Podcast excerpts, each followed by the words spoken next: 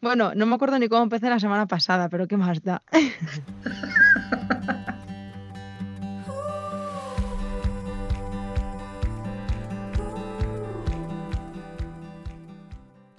Bueno, hola a todas, eh, una semana más, bienvenidas al podcast de Somos Estupendas. Yo soy Yaiza y hoy, una semana más, eh, estoy aquí con Rosalba, que vamos a hablar de un tema que, que justo me estaba diciendo ahora Rosalba. Madre mía, este tema, ¿cómo nos lo van a agradecer? ¿Verdad, Rosalba? Sí, claro que sí, porque es un tema que está muy en boga y, y yo creo que no pasará de moda esto de la ansiedad. Seguramente no va a pasar de moda nunca. Pues mira, justo Rosalba lo, acaba de desvelar, pero sí, hoy vamos a hablar sobre la ansiedad, em, el gran temazo, em, la, enfermedad del siglo XXI de los millennials, algo que, nos acompaña, pues por suerte o por desgracia, a muchas personas, eh, incluida a mí. Y estoy, vamos, Rosalba, mm, con muchas ganas de que, de que nos cuentes muchas cosas. claro que sí, mira, vamos a hablar en esta charla justamente de eso, de las causas de la ansiedad, pero si tú quieres, lo hacemos un poco parecido a lo que hicimos con el estrés, que fue el podcast pasado, y me gustaría que tú me intentaras definir con tus palabras, con tu propia experiencia personal, qué es para ti la ansiedad. Eh, yo he llegado a la conclusión, en mi experiencia personal, cuando yo la estaba experimentando no sabía a qué se debía, no sabía cómo venía, si tuviera que definirlo es me ahogo, me ahogo. O sea, lo, achacaría más a los, a los síntomas físicos que me hacía sentir porque yo no, no, no, entendía nada. No sabía ni siquiera, de hecho, que estaba sufriendo ansiedad. Eh, lo desconocía por completo. Creo, en mi opinión, que es la expresión máxima de mi cuerpo diciéndome, tía, eh, hay algo que no está yendo bien, colega, tienes que poner orden. O sea, de hecho ahora cuando empiezo a sentir ansiedad es como, wow, ya vamos a revisar, ¿no? ¿Qué, qué, está, qué estoy haciendo? ¿Qué está pasando? ¿Qué, qué estoy haciendo que, que, mi cuerpo me está diciendo, frena? Mm, me ha costado mucho llegar incluso a definirte esto, porque yo no sabía ni siquiera que tenía ansiedad. Ajá, y tú te acuerdas cuando en terapia trabajábamos, ¿no? Todo lo de la gestión emocional. Y, es la, definición más escueta que yo te puedo dar, pero yo creo que aquí no se trata tanto de dar definiciones técnicas, porque en el libro, en el DSM5 y en todos los libros profesionales, mismos neurológicos, te dan una definición muy técnica de lo que es la ansiedad. Y yo esta ansiedad sí, la pueden entender algunos más que otros, pero yo me quedo más con la definición que yo he creado eh, de lo que es. Y entonces date cuenta que la ansiedad yo la defino como una explosión. Es como si explotara un volcán. Y el volcán explota porque no hay una sintonía interna, ¿no? Una sintonía interna entre lo que estás pensando, entre lo que estás sintiendo y entre lo que tu organismo está haciendo. Cuando tenemos una crisis de ansiedad, el organismo está en explosión.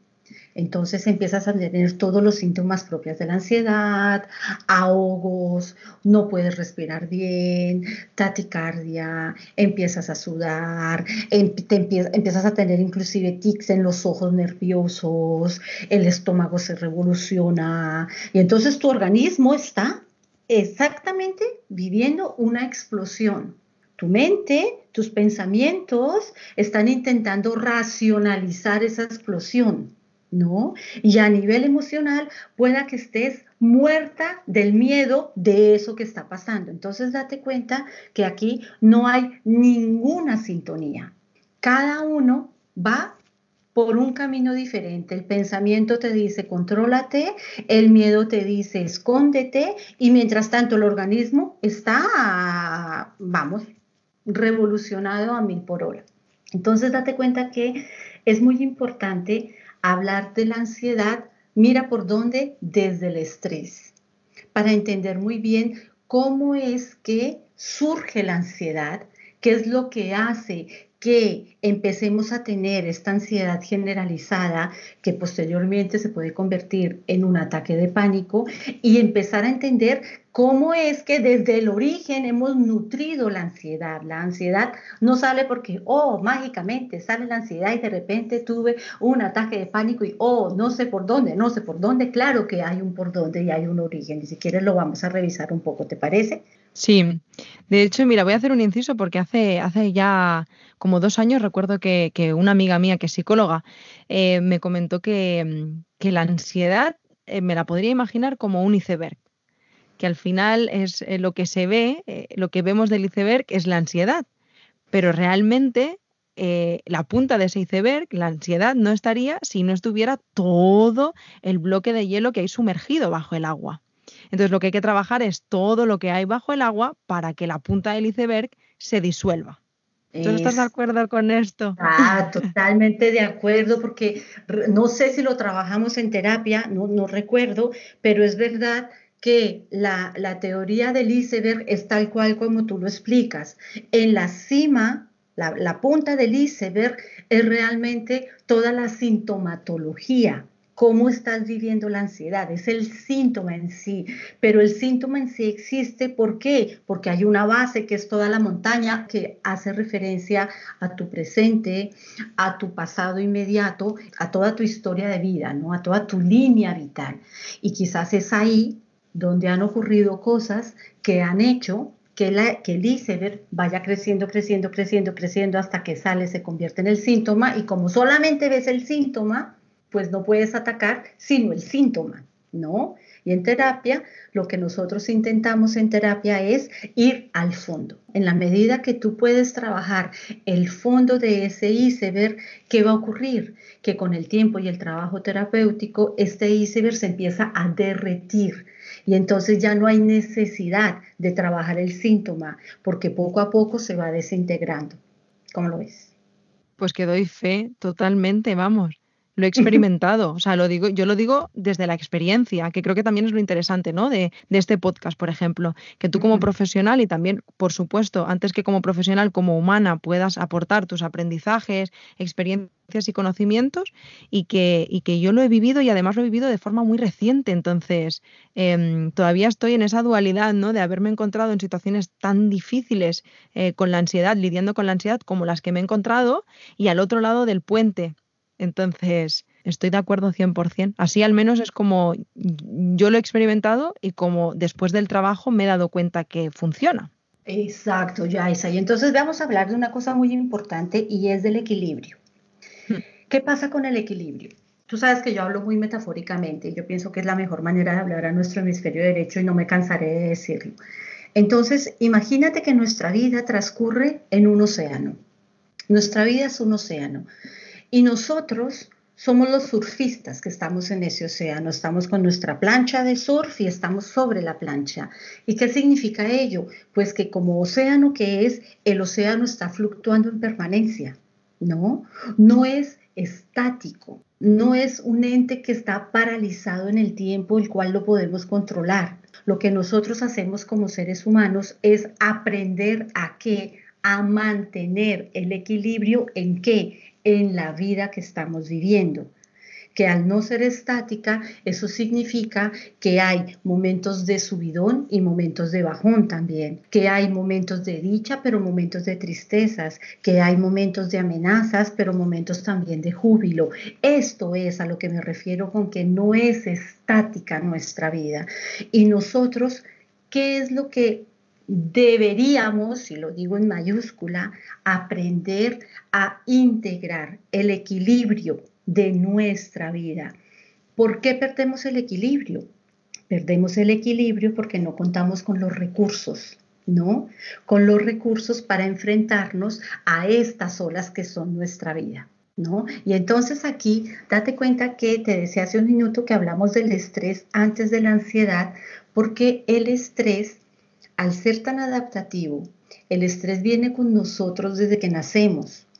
Date cuenta que la situación más estresante de cualquier ser vivo es el nacimiento.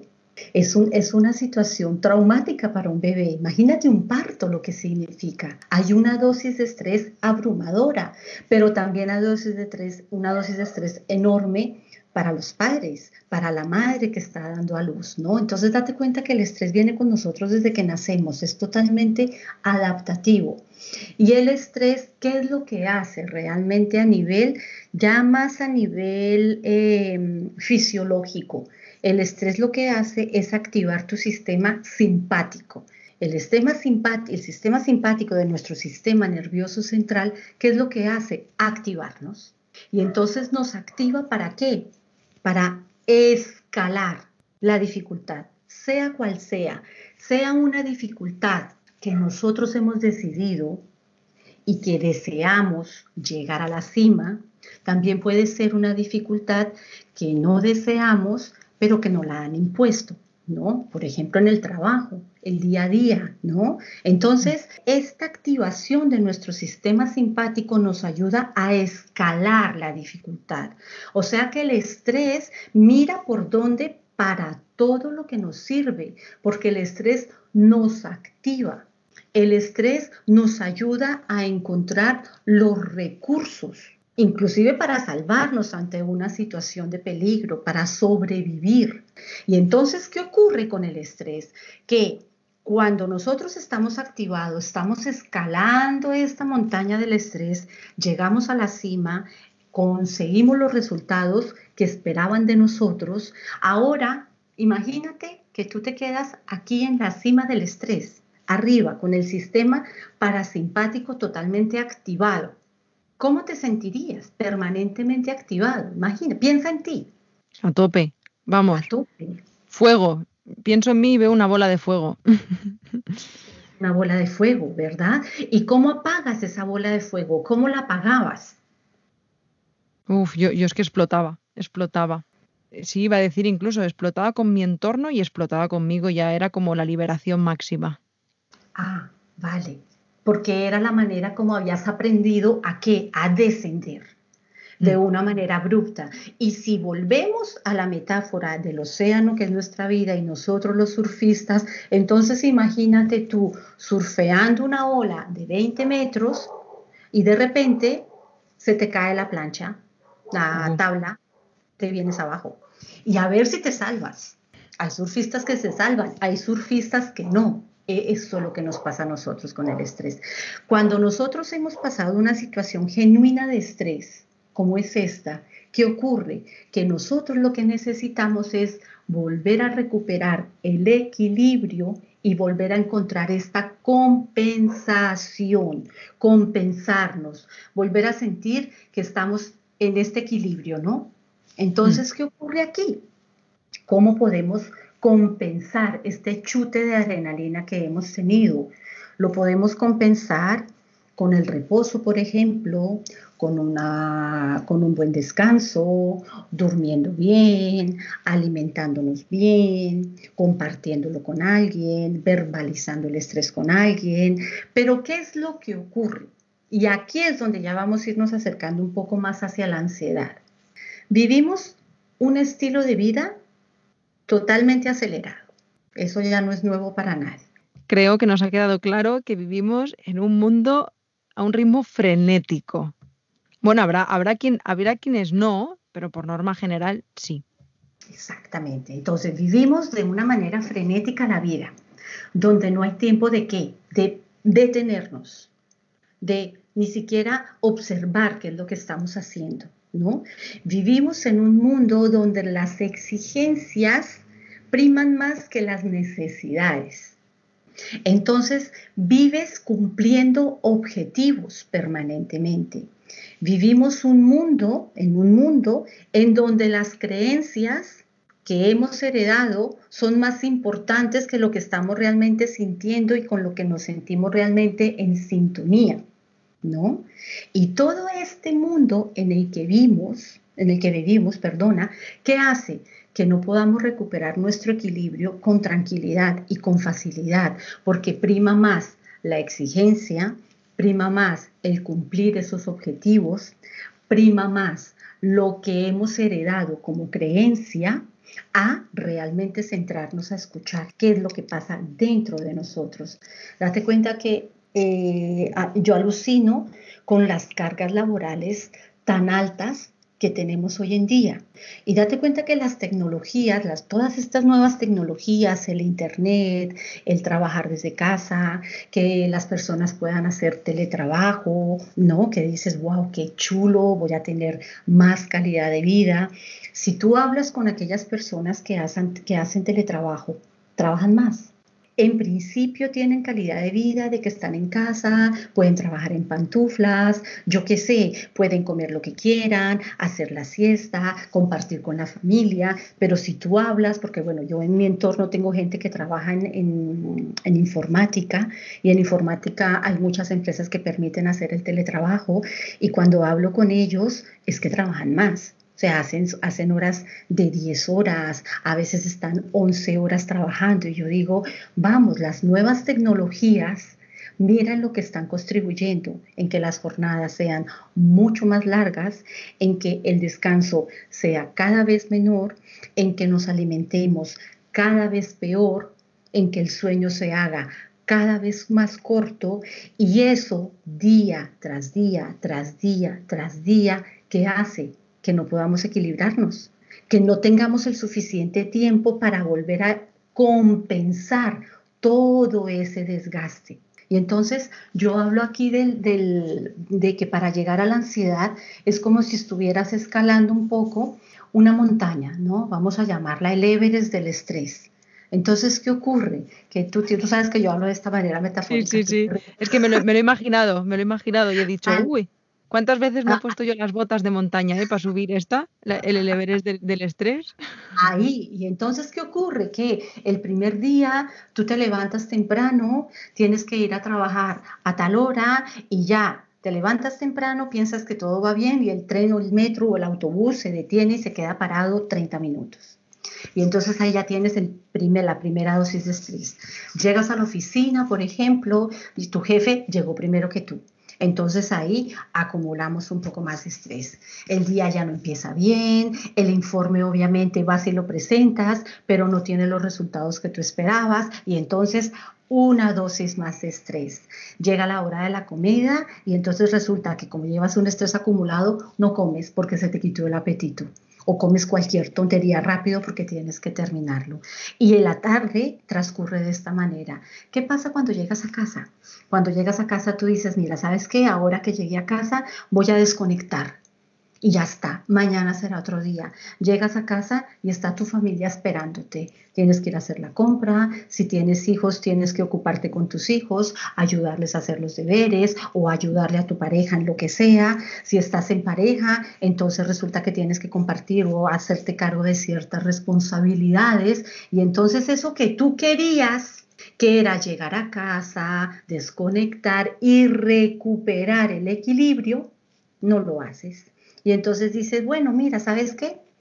Con una buena noche de sueño me voy a recuperar. Te vas a la cama y te das cuenta de que no duermes bien.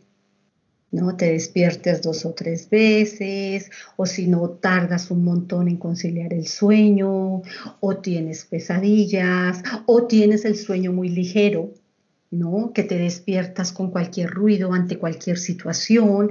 ¿Y cómo te levantas al otro día, Jais? Pues como el día anterior, pero tres veces más cansada. Ahí está. Y entonces te levantas cansada y dices, vale, tengo que ir a trabajar. Y entonces te tomas un té de estos relajantes, una camomila, o te tomas un orfidal para calmar la ansiedad, o cualquier otra pastilla para que estés tranquila, y te vas a trabajar con el estrés encima. Y entonces saliendo del trabajo se te estropea el coche y vuelves otra vez con dosis de estrés. Se acaba el día, llegas a casa y tienes el estrés de ese día más el estrés acumulado del día anterior. Y han pasado días, ya piénsalo durante varios días, en que no has podido desconectar, en que no has podido compensar tu organismo, en que no has podido recuperar tu equilibrio. ¿Cómo te sientes al cabo de un mes así? Piensa tú cómo te sentirías al cabo de un mes así. Es que estoy, cuando lo estabas diciendo, eh, empatizo tanto en, todo lo que estabas diciendo que, que fíjate que conforme lo decías, me estaba empezando a sentir así, de, ah. tanto que lo he experimentado. Mm. Y, y, ah. yo sentía, me sentía aparte de agotadísima, sentía muchísima tristeza, muchísima rabia, muchísima frustración. Era como, eh, la bomba que decíamos antes, como una explosión, el volcán, pero sí como, como, si, como si tuviera dentro el, contador de la bomba. El tic, tic, mm. tic, tic, tic, ¿sabes? Eso que ya notas que mm, fuego. Ya. Eh, sobre todo también porque ya, no es solo, cuando, fíjate que mientras te escuchaba, ¿no? Pensaba, es que ya no es solo todo lo que sucedía conmigo, sino cómo, obviamente, lo difícil que era convivir con personas de mi entorno que están eh, posiblemente en situaciones similares a las mías, que yo no pueda expresar lo que siento porque ni siquiera sé de dónde viene y me siento muy incomprendida y muy sola, eh, que además eh, siento esa injusticia de tengo que seguir, tengo que seguir produciendo, tengo que seguir y, no puedo y no puedo más y quiero llorar y quiero explotar, pero no puedo porque esto es lo que hay, esto es lo que, esto es lo que hay, ¿no? Entonces cada vez la frustración es más grande, o sea, de verdad, e, es que, repito, me lo estabas contando y estaba eh, sintiendo de nuevo todo eso. Claro, y date cuenta que tú lo acabas de decir con otras palabras. ¿Qué hacemos cuando estamos tan cargados de estrés? Pocos se paran a, hacer como un trabajo de observación interna y a mirar qué es lo que está pasando. Poquísimos, yo diría que casi nadie lo hace. ¿Qué es lo que hacemos normalmente? Acciones de evitación. Y esto es súper importante tenerlo en cuenta. ¿Cómo haces para evitar esa carga? Con una pastilla, por ejemplo, para calmar la ansiedad. ¿Cómo haces para hacerte la, que no está pasando nada? Pues te tomas un estimulante del que sea, ¿no? Mismo eh, alucinógenos o drogas de estas psicoactivas, ¿no? ¿Cómo haces para no hacerte responsable? Mira, yo es que yo soy muy fuerte, o sea, esto ya va a pasar, o sea, es un, es un pico de estrés, pero yo estoy acostumbrada a trabajar bajo presión. Y entonces date cuenta que todo eso que te estás diciendo, aparte de que te estás autoengañando, lo que estás es evitando conectar contigo, con el malestar que te está marcando ahí el reloj de tic-tac, tic-tac, tic-tac. Ese tic-tac te está diciendo, preste atención, reconéctese. Me está faltando equilibrar mi organismo interno. No encuentro ninguna consonancia en lo que está pasando y sigue ahí el reloj de la bomba tic-tac, tic-tac, tic-tac. Y nosotros lo que hacemos es evitarlo, ignorarlo, ¿no? Y lo ignoramos pidiendo ayuda. Aquí, aquí es curioso porque cuando, cuando algunos pacientes vienen a terapia para calmar los problemas de ansiedad, vienen dando el problema de ansiedad al terapeuta. Esta es la ansiedad que yo tengo. Tenga, señor terapeuta, deme la solución. O cuando van al psiquiatra, por ejemplo, ¿no? Entonces, es que tengo ataques de pánico. Y entonces el psiquiatra le da una ordenanza y ya está. Pues lo que hice fue pasar la pelota al psiquiatra. Y el psiquiatra es el responsable de mi ataque de pánico. Si la medicina que el psiquiatra no me dio no funciona, ah, la culpa no es mía. La culpa es del psiquiatra. Malo que es imagínate cómo hacemos los mecanismos que tenemos para no escucharnos y qué es lo que va pasando con este estrés. Mira que empezó en estrés. Mira por dónde vamos. Este estrés que es adaptativo, que te ayuda, que te ayuda a conseguir tus metas, que te ayuda a, que te ayuda a llegar a tus objetivos, que te hace sentir bien, pasa de ser adaptativo a ser crónico. Y aquí ya la cosa empieza a cambiar de color. Entonces, al, convertirse en el famoso estrés negativo, ¿no? que ya es más crónico, pues tu cuerpo empieza a manifestarse. Y entonces, de momento tú todavía no lo has escuchado, pero estás irritado en permanencia, a la mínima estás chillando o con tu pareja o con tus hijos o con tus, o con tus colegas de trabajo o con tus padres. Eh, aparte de los dolores de cabeza que puedas tener, son personas que están permanentemente con una gripe. ¿No te ha pasado? Yo tengo amigos que están permanentemente enfermos, pero que son enfermos de esto, de que, ay, ahora tengo un poco de gripe, ay, ahora tengo no sé qué, ay, ahora son enfermedades aparentemente leves pero que están permanentemente enfermos y no son hipocondríacos, realmente se enferman, ¿no? Entonces pasamos de este estrés adaptativo a este estrés crónico. Y aquí, ¿qué está pasando con tu sistema nervioso central, Yaisa? Que llega un momento en que el sistema nervioso central ya no encuentra recursos de dónde tirar para nutrirse, porque si no nos estamos alimentando bien, si no dormimos bien, si no descansamos bien, si no respiramos bien, pues entonces el sistema nervioso central empieza a sentir un malestar interno. Tampoco lo podemos verbalizar, tampoco descansamos, tampoco nos escuchamos, ¿no? Entonces, ¿qué ocurre? Tu sistema nervioso central empieza a, eh, a debilitar tu sistema inmune y te empiezas a enfermar. Y entonces cada vez el dolor de cabeza es más y más crónico hasta que se convierte en migraña, cada vez la gripe es más fuerte hasta que se puede inclusive convertir en una bronquitis en una neumonía, ¿no? Te empiezas a enfermar porque tu sistema nervioso ya no sabe qué hacer, ya no sabe cómo defenderse. Y mira que aún no hemos llegado a la ansiedad. De momento estamos en el estrés. Y entonces tú dices, no, no, no, no, no, es que con estas migrañas tan bestiales, mira, me voy a tomar dos aspirinas que se me pasa.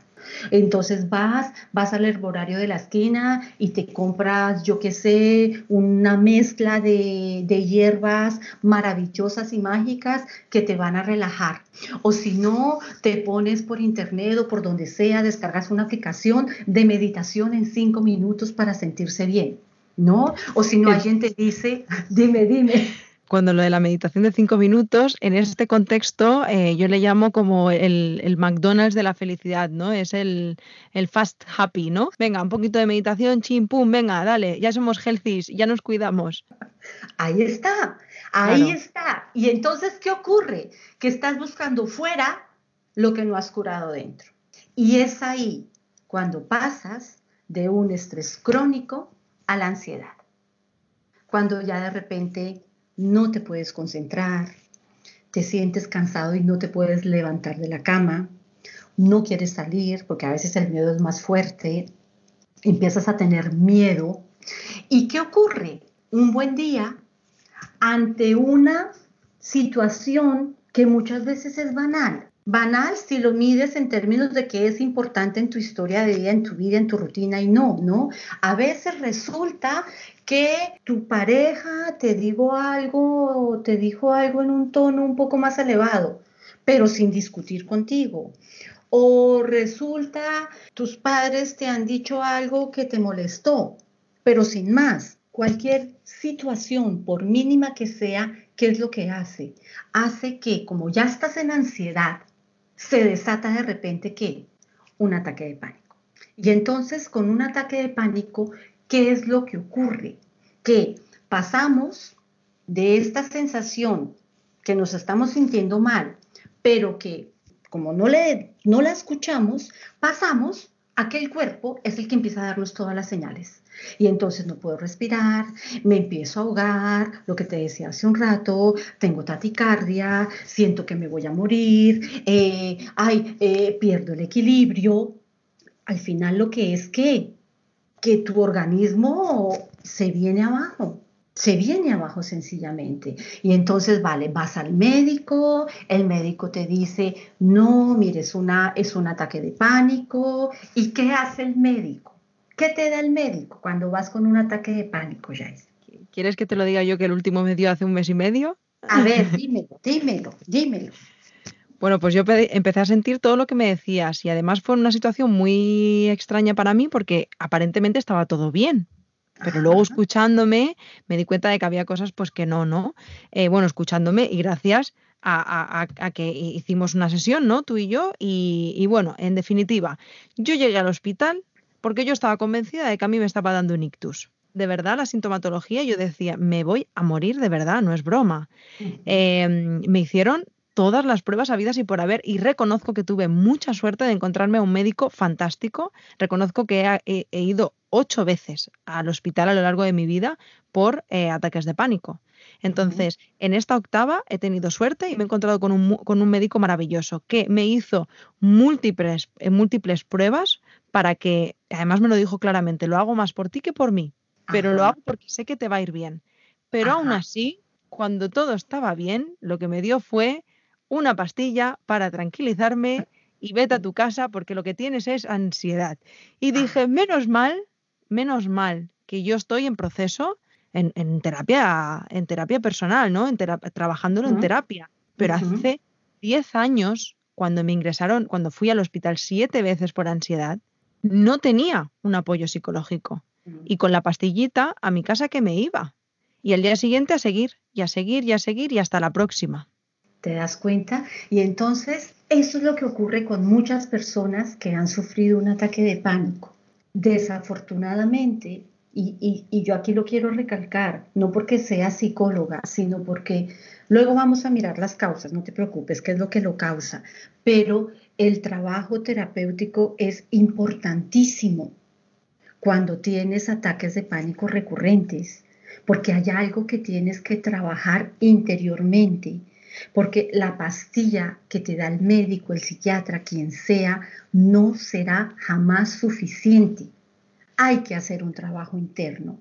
Y entonces imagínate que con esto de la ansiedad pasas tu primer ataque de pánico y lo viviste como la peor de tus pesadillas, porque es que sientes que te vas a morir sientes que no alcanzaste a hacer ya el testamento, que te fuiste, ya está, te moriste, se acabó, se acabó, se acabó y todo lo que quedó por hacer.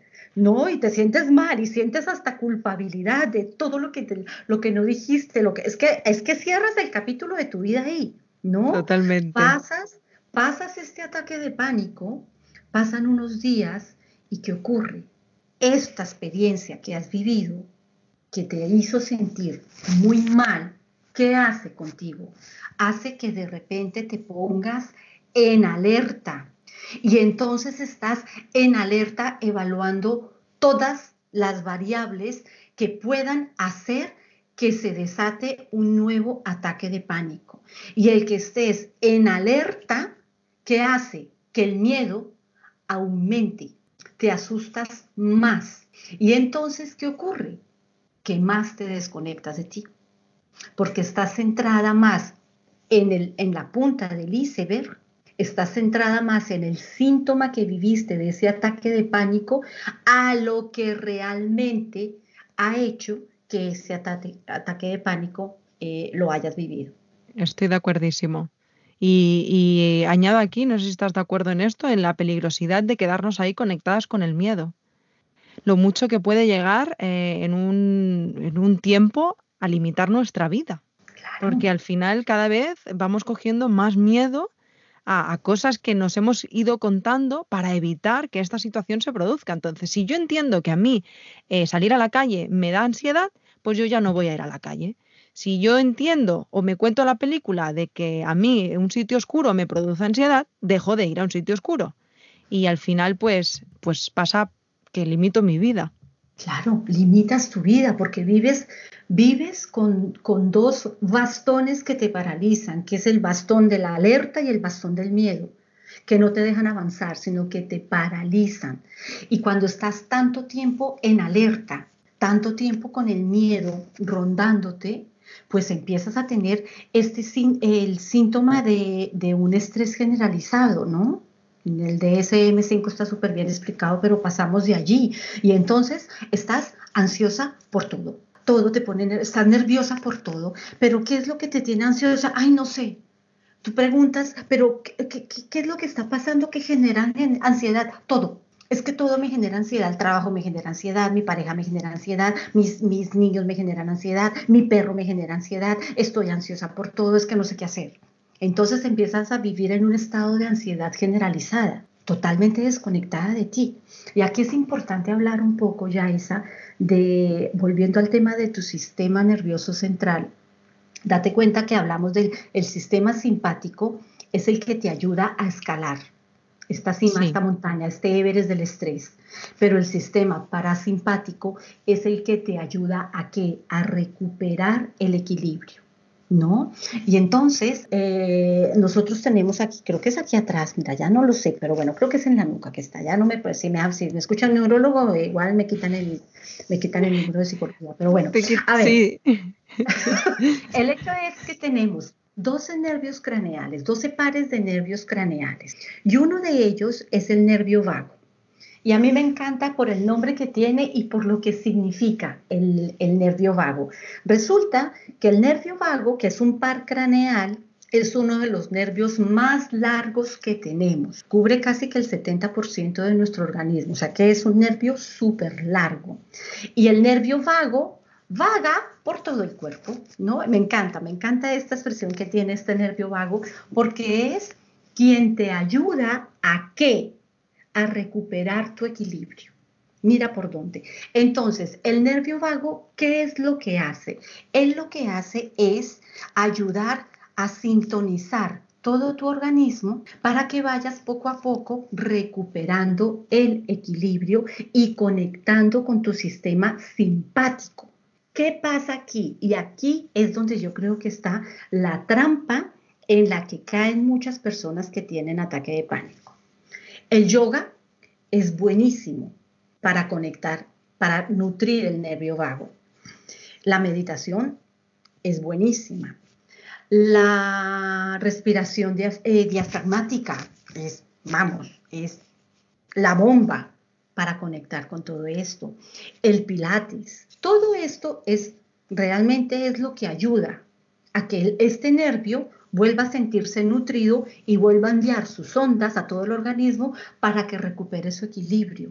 Pero lo que ocurre es que lo que hace la mayoría de la gente es lo que hablábamos hace un minuto, váyase los cinco minutos de, el McDonald's de la felicidad, ¿no? Entonces cinco minutos de meditación y ya mi nervio vago está estupendo, mentiras. Entonces voy y me hago una hora y media con la mejor profesora de yoga porque dijeron que eso era buenísimo para la ansiedad, olvídalo, ¿no?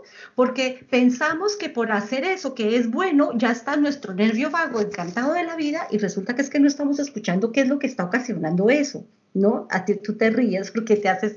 Me estoy riendo todo el rato porque es que tienes toda la razón. Es que, ¿sabes qué pasa? Que, que, que, sí, que es verdad, que son cosas como súper positivas, así es como se han entendido socialmente y así es como que ya pensamos que es como la solución. Y realmente no significa que que con esto estemos diciendo que no es tan bueno como se dice, sino que hay que, hay que trabajar las cosas un poco de, aplicando un poco más la lógica. No es suficiente, porque si no lo que estamos haciendo es aplicar una tirita muy buena, tirita de mejor calidad, excelente calidad, tiritas de 50 euros, pero tiritas. exactamente. Entonces aquí quizás lo que conviene es hacer un alto y empezar a escucharnos, Jaisa empezar a escuchar nuestro cuerpo para entender un poco dónde es que está el equilibrio, ¿no? Y empezar por algo tan sencillo como aceptar que estamos teniendo un ataque de pánico. Aceptar que ese ataque de pánico es fruto de acumulaciones de muchos estreses, si es que se dice así, de mucho estrés del pasado. Y entonces empezar por aceptarlo, empezar por aceptar que es una sobrecarga, empezar por aceptar que hay una disonancia entre lo que pienso, lo que siento y lo que mi organismo está haciendo. Empezando por un trabajo de aceptación, ya das un primer paso salir un poco de esta posición de víctima, de que es que claro, eso me pasa porque siempre la cogen conmigo, porque mi jefe me tiene entre ojos, porque siempre doy con la mala pareja. No, no, es asumirlo con un poco de responsabilidad y con un poco de, mucho diría yo, más bien que poco, mucha compasión. Entonces, en esa medida empezamos a asumir la responsabilidad de nuestro bienestar y cómo es que vamos a encontrar ese bienestar, ¿no? Vamos primero a entender cuáles son las causas que han obviamente generado este ataque de pánico. Y entonces hay cuatro o cinco causas, creo que son cuatro. Bueno, la primera sería las causas físicas. Y entonces las causas físicas se refieren al descuido de tus necesidades, ¿no? Hablamos del ataque de pánico, de la ansiedad. ¿Qué pasa? Cuando yo descuido mis necesidades básicas, pues puedo empezar a tener problemas. Dormir, descansar, moverte, Moverse es importantísimo, ya no solamente a través de una actividad física, bailar, caminar, correr, lo que tú quieras, moverte, ¿no? Descuido de tus necesidades básicas, sentirte querido, sentirte reconocido, ¿no? Hacer lo que tú realmente necesitas por tu bienestar. ¿No? Entonces, en la medida en que hacemos este trabajo de reflexión interna, bueno, y mis necesidades, cómo las estoy nutriendo, por ejemplo. Aparte de que ya hemos aceptado de que vale, pues sí, me ha dado un ataque de pánico y me la pasé fatal. Vale, después de que has pasado por este episodio tan desagradable, aun cuando hayas necesitado la pastilla del médico para calmar la ansiedad, luego viene pues un proceso de, de interiorización, ¿no? De reflexión interna. Entonces, bueno, y entonces de las causas de la ansiedad, ¿será que estoy descuidando, por ejemplo, mis necesidades? Segunda reflexión, causas emocionales. Y en cuanto a causas emocionales, cómo estoy gestionando yo mis emociones. Es que sé utilizar adecuadamente mis emociones y transformarlas o no. Es que las sé gestionar o es que por el contrario, si considero que el miedo es una, una emoción negativa, la evito y me tomo la camomila o lo que sea para no sentirla. Es que las estoy reprimiendo. Esta sería como la segunda reflexión que nos hacemos para, para, detectar qué es lo que está pasando. Cuando no somos capaces de reconocer la emoción, tampoco somos capaces de darle movimiento a esa emoción. La tristeza necesita salir, a través del llanto, a través de la escritura, a través de la comunicación con otras personas. La tristeza necesita movimiento como lo necesita el miedo, como lo necesita la alegría. Tú estás alegre y tú quieres un abrazo y vas y te tiras a tu pareja porque estás feliz. Accionas todo tu cuerpo para ir a, por, lo que necesitas. Entonces, ¿qué ocurre cuando no le estamos dando movimiento a esas emociones? Pues que se comprimen, Total. Y se enquistan. se enquistan y se convierten en una sensación física de, ay, no sé por qué me estoy sintiendo mal. Te sientes como comprimido, es que esa es la palabra, como, como atrapado. Entonces quizás conviene también hacer esta reflexión, ¿no? Es que será que es debido a causas emocionales. Será debido a que no, no sé, no he aprendido o no le he dado la importancia a las emociones como debería. ¿No? Y luego otra causa, causas mentales también, ¿no? Y en estas causas mentales hablamos más de creencias, creencias que tienes sobre ti y sobre la vida. ¿No? Y si a los 30 años, como en Colombia, ¿no? Si a los 30 años es que si no estás casada se te quemó el arroz. Creencia bueno, aquí, total. aquí en, en España también se dice mucho, ¿eh? Y, ¿Ah, sí? y fíjate, te voy a decir una cosa, eh, que yo cumplí 29 en diciembre y, y, durante unos meses, a pesar de todo este trabajo eh, emocional, todo el trabajo que he hecho, ¿no? En, en mío personal, eh, eh acompañada en terapia, Da igual, hay una parte de mí que yo ya empezaba a sentir que, sentía la famosa esta crisis de los 30. Me empezó a, rayar máximo, que esto, otro temazo que un día eh, lo hablaremos en el podcast, em, el tema de la maternidad, ¿no? Eh, que esperan de mí, lo que... Claro, yo decía, tengo 29 años, estoy haciendo lo que deseo, ¿eh? pero por un momento era, tengo 29 años, eh, tengo un trabajo que, que, deseo, pero es inestable, no es lo típico de un trabajo, tal, no sé qué.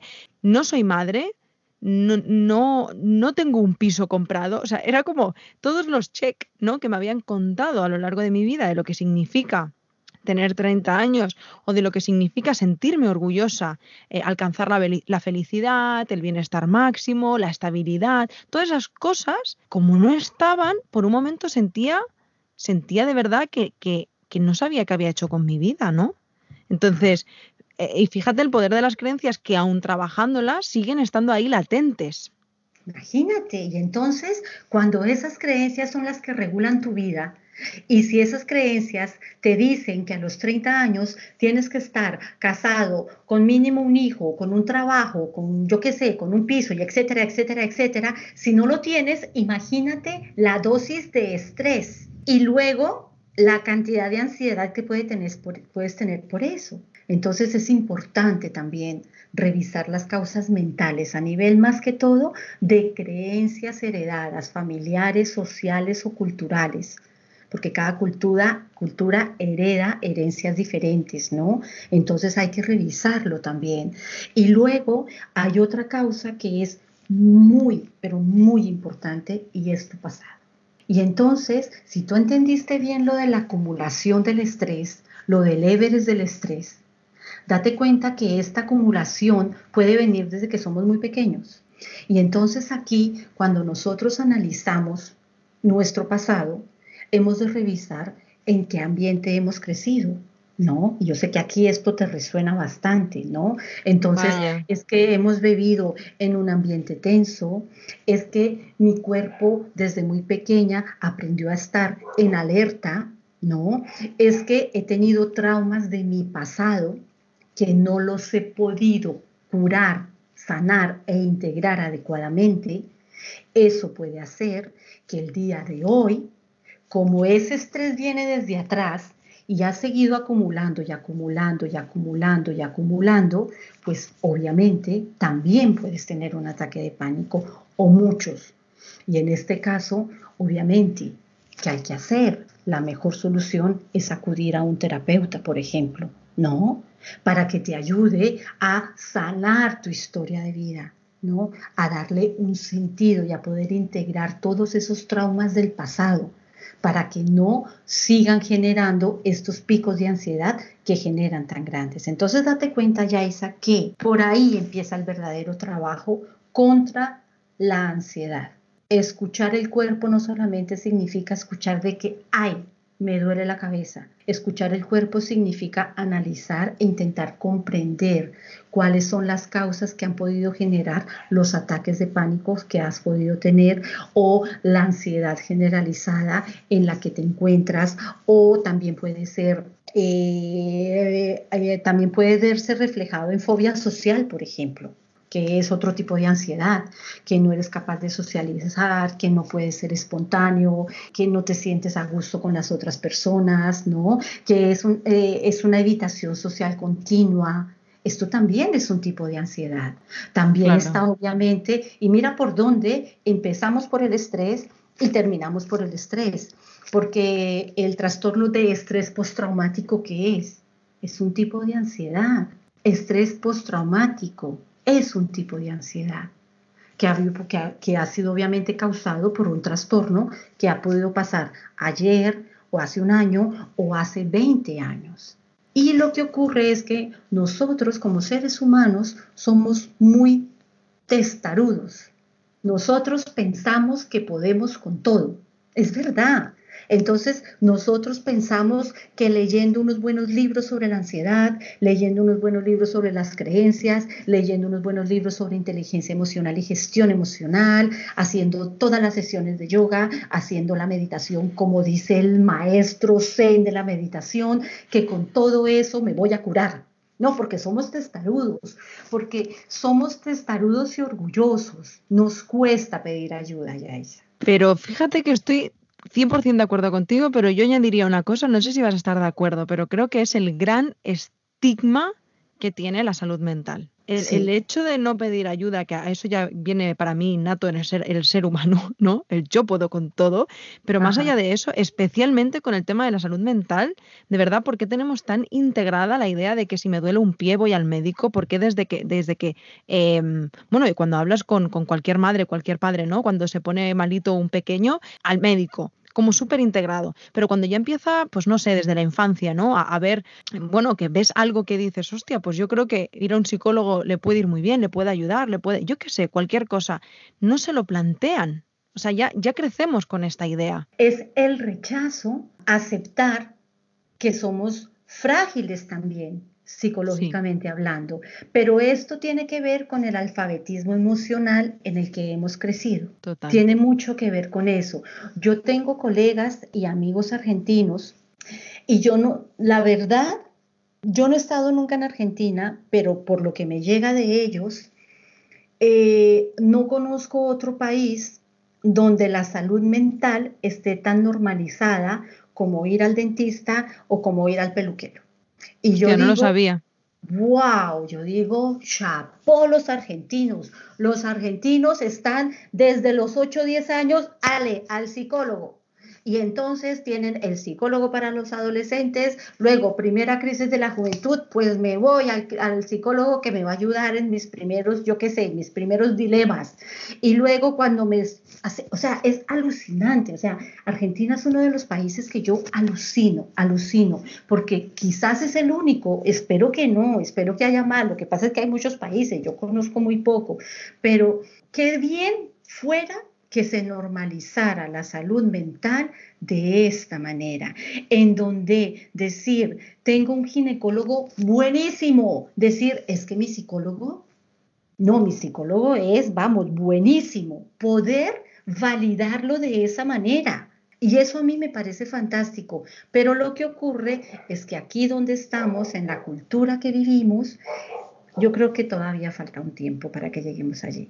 Vamos avanzando, vamos dando pequeños pasos, paso a paso se llega lejos, dicen por ahí, pero vamos muy poco a poco, la verdad. Y sí, es el gran, yo creo que es el gran reto de todos los que trabajamos en psicología, con salud mental, es el gran reto de normalizar la salud mental, Yaisa.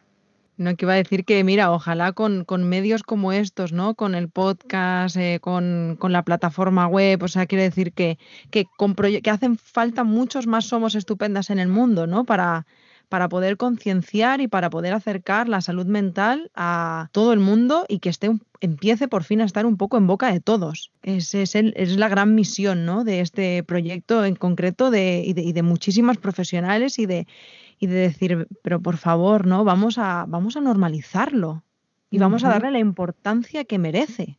Exactamente, Yaisa, exactamente. Y ojalá, mira, ojalá que todo esto que estamos haciendo, todo lo que estás tú que haciendo tú, que es maravilloso, que mira, o sea, se, unirán seguramente más profesionales que querrán hacer algo parecido. Entre más gente le dé voz a la importancia de la salud mental, más vamos a normalizarlo. Y yo sueño con el día que sea tan normal como ir al dentista y como ir al peluquero y que hables de tu psicólogo como, como la cosa más normal del mundo. Pero bueno, hay que, hay que, hay que mirarlo con optimismo, ¿sabes?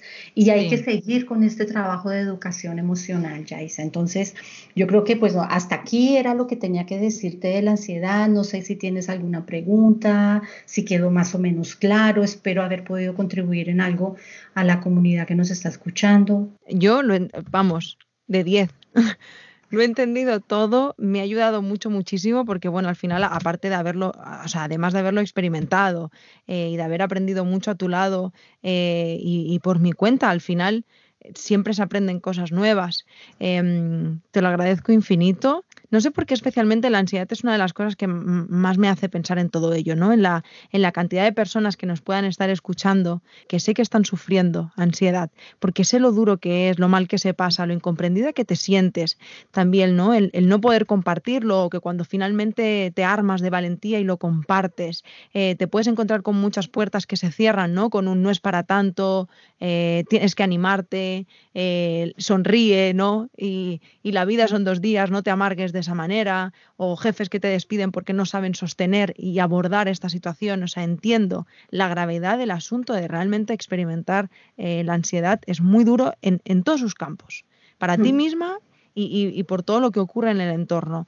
Entonces, bueno, pues desde aquí me gustaría mandaros un abrazo muy fuerte a todas las personas que, que estéis sufriendo ansiedad. Espero de corazón también desde aquí, ¿no? Que, que podamos ayudaros en, en, lo que sea que podamos ayudaros porque sé que no, debe ser fácil. Y bueno, sé que no es fácil y espero también de corazón que todo lo que haya dicho Rosalba pues os haya, os haya servido, que, os haga despertar algo en, vosotras, ¿no? Que os salga a decir, hostia, uff, me he sentido comprendida y oye, igual hay un poquito de luz al final del túnel, porque, porque yo sé que sí la hay. Aunque no es fácil, la hay. Eso que dices es muy importante y yo me uno a ti a todo lo que dijiste, Yaisa, de, de ojalá, espero de verdad de corazón haber podido dejar este puntito de luz, ¿no? Al final del túnel que le permita a todas aquellas chicas que hayan podido vivir o que lo estén viviendo estas situaciones, estos ataques de pánico o estas ansiedades generalizadas, que por lo menos comprendan que es importante antes que cualquier cosa escucharse a sí mismas, ¿no? Y no avergonzarse de tener ansiedad, ¿no? No, no tenerle miedo a poderlo verbalizar y poderlo compartir independientemente de lo que diga el otro, ¿no? Eh, ojalá, ojalá que sirva para, para ayudar un poco a tomar conciencia y a ser sobre todo más compasivos con nosotros mismos, que no somos omnipresentes, ¿no? No somos omnipotentes, ¿no? Para eso ya dejamos esa tarea, ya la tiene otro. Nosotros somos seres reales de carne y huesos, que cometemos errores, que tenemos el derecho a equivocarnos, que tenemos el derecho a fallar y que tenemos obviamente el gran derecho a ser libres y a vivir nuestra vida. Entonces yo te quiero agradecer enormemente por esta oportunidad que me das de compartir un poquito de lo que sé con las oyentes y pues bueno, esperemos haber dejado un granito ya plantado en el corazón de cada una de ellas. Seguro que sí. Jo, Rosalba, muchísimas gracias una semana más. Gracias, gracias, gracias. Eh, con muchas ganas de reunirnos para el siguiente. Eh, gracias a todas vosotras por estar aquí una semana más. Eh, ha sido muy bonito compartir este espacio con vosotras a pesar de la distancia. Y nada más, que nos vemos la semana que viene en el próximo en el próximo podcast. Gracias Rosalba, gracias a todas. De nada, guapísima, hasta pronto. Un, abrazo grande. Muy grande. Chao, guapísima. Chao.